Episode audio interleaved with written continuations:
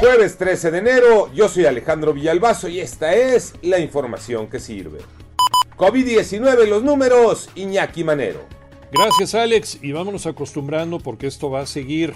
En menos de una semana se han registrado tres récords de contagios. Este es el peor. La Secretaría de Salud del Gobierno Federal en sus cifras rasuradas reporta 44.187 nuevos contagios. La cifra total llega a 4.214.253 personas infectadas.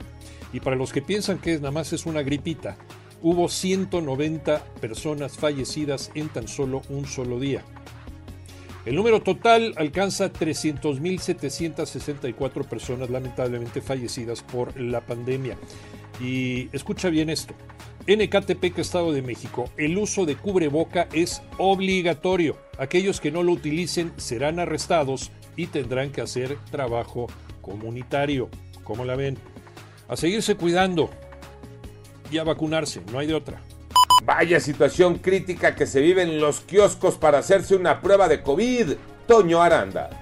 El incremento exponencial de contagios por COVID-19 ha llevado a que nuevamente se abran los kioscos de salud para realizarse las pruebas de detección en las explanadas de varias alcaldías. En la Gustavo Madero son miles de personas las que buscan realizarse esta prueba, sin embargo, solamente se hacen mil por día.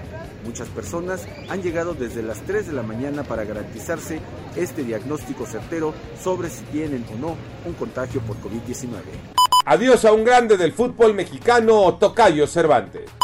Después de 19 años de carrera, una trayectoria importante, impresionante, Oribe Peralta decide colgar los tenis, anuncia su retiro del fútbol profesional. Debutó con Monarcas Morelia en la temporada 2003, después defendió las playeras de León, Monterrey, Santos América y Guadalajara. Ganó cuatro títulos de liga, dos con Santos y dos más con el América. Y con la selección mexicana, la medalla de oro olímpica en Londres 2012, además de asistir a los Mundiales de Brasil 2014 y Rusia 2018. Yo soy Alejandro Villalbazo, nos escuchamos como todos los días de 6 a 10 de la mañana, 88.9 y en digital, a través de iHeartRadio. Pásenla bien, muy bien, donde quiera que esté.